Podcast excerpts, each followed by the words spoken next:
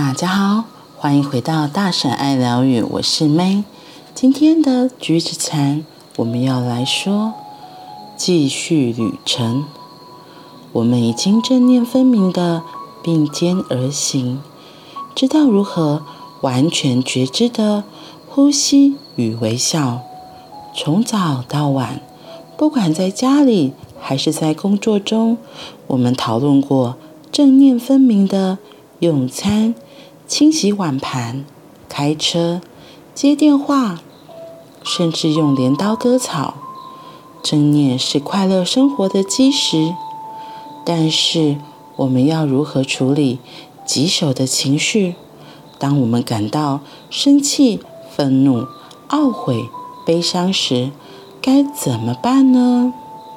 我学习过很多练习的方式。过去四十年来，我发现其中有一些练习可以处理这些心理状态。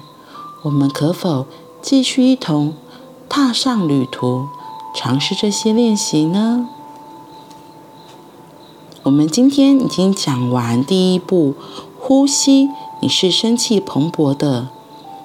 从明天开始会跳到第二步，说转化与疗愈。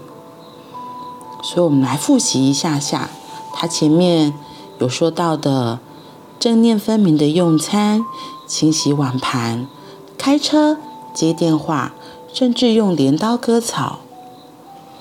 嗯，这几个练习里面，我自己觉得那个开车、停车那个练习是很重要的。他说，因为你看到一部车子，你就要记得呼吸、微笑，因为那是一种正念的钟声。像我自己是很急性子的人。然后可能真的遇到红灯的时候，就特别会有不耐烦起来。不过真的，如果在遇到红灯的时候，会想起来哦，要回到自己，呼吸、微笑，然后是对自己微笑，慈悲的微笑，享受那一刻，那些烦闷不开心会慢慢的淡掉。就是我觉得很重要的是，不要被自己那个心里的着急，然后担忧、烦恼给带走，那只是会让自己更不舒服而已。然后还有前面那个接电话的练习也是，就是接电话的时候还记得吗？不要立刻接起来，而是可以停一下，响一声的时候。提醒自己做一次深呼吸，然后再响了第二声，准备好自己的心情，再做一次呼吸。就是响第二声的时候，提醒自己再做一次呼吸，然后吸气、吐气、微笑。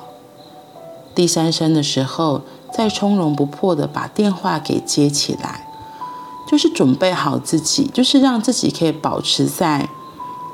一个比较稳的状态，一个比较也很像是一个敞开的状态，来迎接对方。他是要用什么样的话语过来，让我们自己可以稳稳的接这通电话。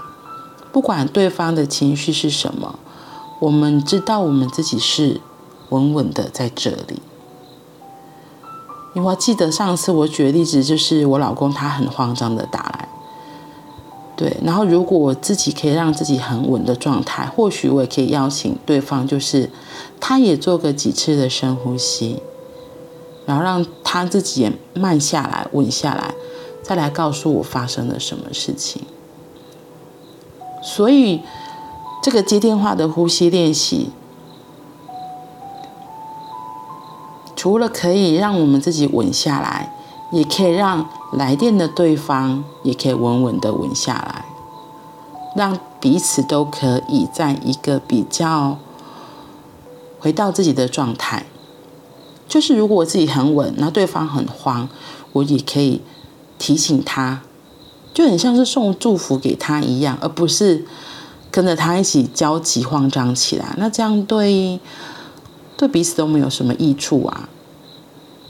所以不知道我们橘子禅说到现在，你对哪几个练习最有印象？不过没关系，我们接下来会继续说这些第二步的转化与疗愈。好啦，那我们今天就先到这里，我们明天见，拜拜。